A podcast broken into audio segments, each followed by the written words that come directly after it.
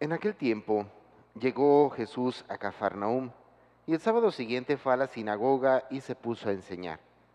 Los creyentes quedaron asombrados de sus palabras, pues enseñaba como quien tiene autoridad y no como los escribas. Había en la sinagoga un hombre poseído por un espíritu inmundo que se puso a gritar, ¿qué quieres tú con nosotros, Jesús de Nazaret? ¿Has venido a acabar con nosotros? Ya sé quién eres, el santo de Dios. Jesús le ordenó, cállate y sal de él. El espíritu inmundo, sacudiendo al hombre con violencia y dando un alarido, salió de él. Todos quedaron estupefactos y se preguntaban, ¿qué es esto? ¿Qué nueva doctrina es esta? Este hombre tiene autoridad para mandar hasta los espíritus inmundos y lo obedecen. Y muy pronto se extendió su fama por toda Galilea.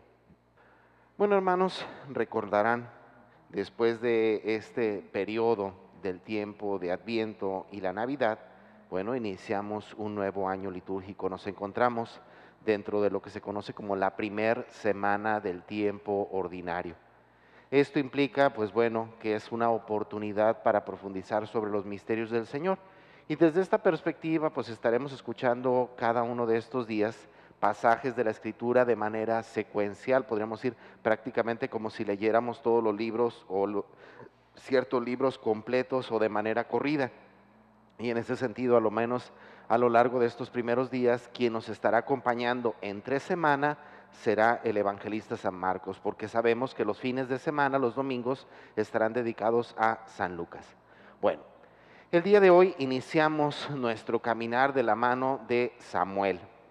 Les soy sincero, el pasaje que escuchamos el día de hoy son de esos pasajes como que se quedan grabados en la vida de las personas y en, el caso mío como sacerdote siempre se me ha hecho muy simpática esta escena, tratar de imaginarla, ¿no? Cómo Elí entra al templo y encuentra a Ana llorando, ¿verdad? Y le da su buena regañada porque dice, pues ¿cómo puede ser posible que vengas aquí al templo toda borracha, ¿verdad? Cuando en el fondo pues sabemos que lo que Ana está haciendo es, está llorando de dolor, de sufrimiento, porque no puede ser madre, ¿verdad? Bueno, siempre se me tengo presente este pasaje, digo, porque a veces uno como cura tiende a suponer cosas y resulta que a veces se lleva uno cada chasco, por lo cual a veces lo más, lo más prudente es quedarnos callados, ¿verdad? Pero bueno, al margen de esta realidad, es verdad, ¿verdad? Tenemos que reconocer, hermanos, que por desgracia, como dice el dicho, caras vemos y corazones no sabemos. Ciertamente el interior de cada persona es un misterio el interior de cada persona es algo sagrado, por lo cual ante esta realidad tenemos que ser, por una parte, respetuosos, pero también prudentes. Sin embargo, en este contexto, descubrimos lo que implica el aprender a acercarse a Dios verdaderamente con fe.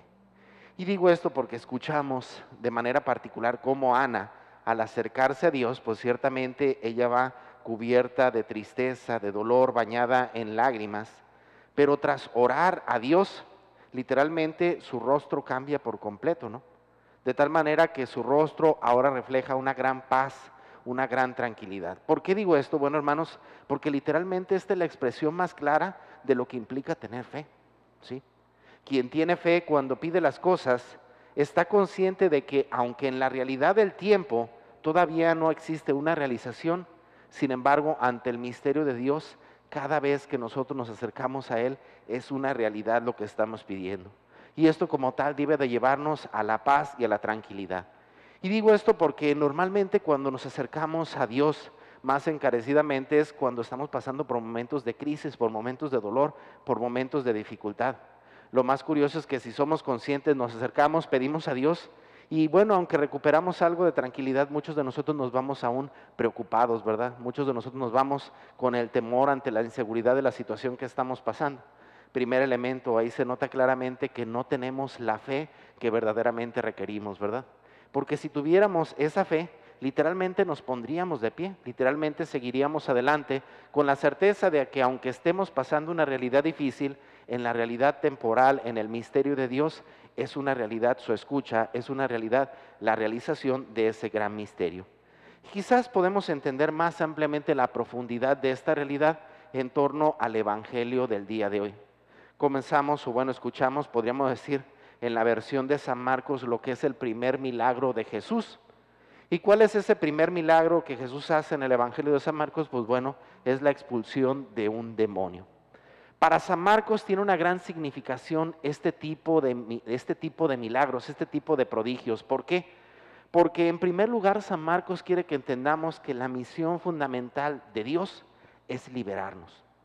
Liberarnos en este caso de la expresión de un demonio, pero en la, vida, en la realidad de nuestra vida ordinaria es liberarnos de todas las cosas que nos atan es liberarnos de todas las cosas que nos amarran, es liberarnos de todas aquellas cosas que no nos dejan ser felices. ¿Cuántos de nosotros, aunque aparentemente digamos que no traemos, no tenemos problemas o no estamos pasando por situaciones difíciles, sin embargo venimos cargando con tantas preocupaciones, venimos cargando con tantos este, temores, venimos cargando con tantos este, intereses en nuestra propia mente, que literalmente somos esclavos de nuestra misma realidad? No podemos vivir con la paz y la tranquilidad que verdaderamente necesitamos. Bueno, hermanos, ese es el Dios que quiere transmitirnos San Marcos. Un Dios que viene a liberarnos de todas aquellas cosas que nos atan. Un Dios que viene a liberarnos de todas aquellas cosas que no nos dejan ser felices. Bueno, hermanos, pues pidamos a Dios de manera especial en este día que nos ayude a crecer en la fe. Quien verdaderamente se acerca con fe a Dios, aunque en la realidad temporal sabe que aún no se han realizado los designios de Dios, sin embargo, en el misterio del tiempo de Dios sabe que es una realidad. Porque quien tiene fe ha descubierto la verdadera libertad y ese es el cometido fundamental de Dios, liberarnos de todas las cosas que nos atan, liberarnos de todas las cosas que no nos dejan ser felices.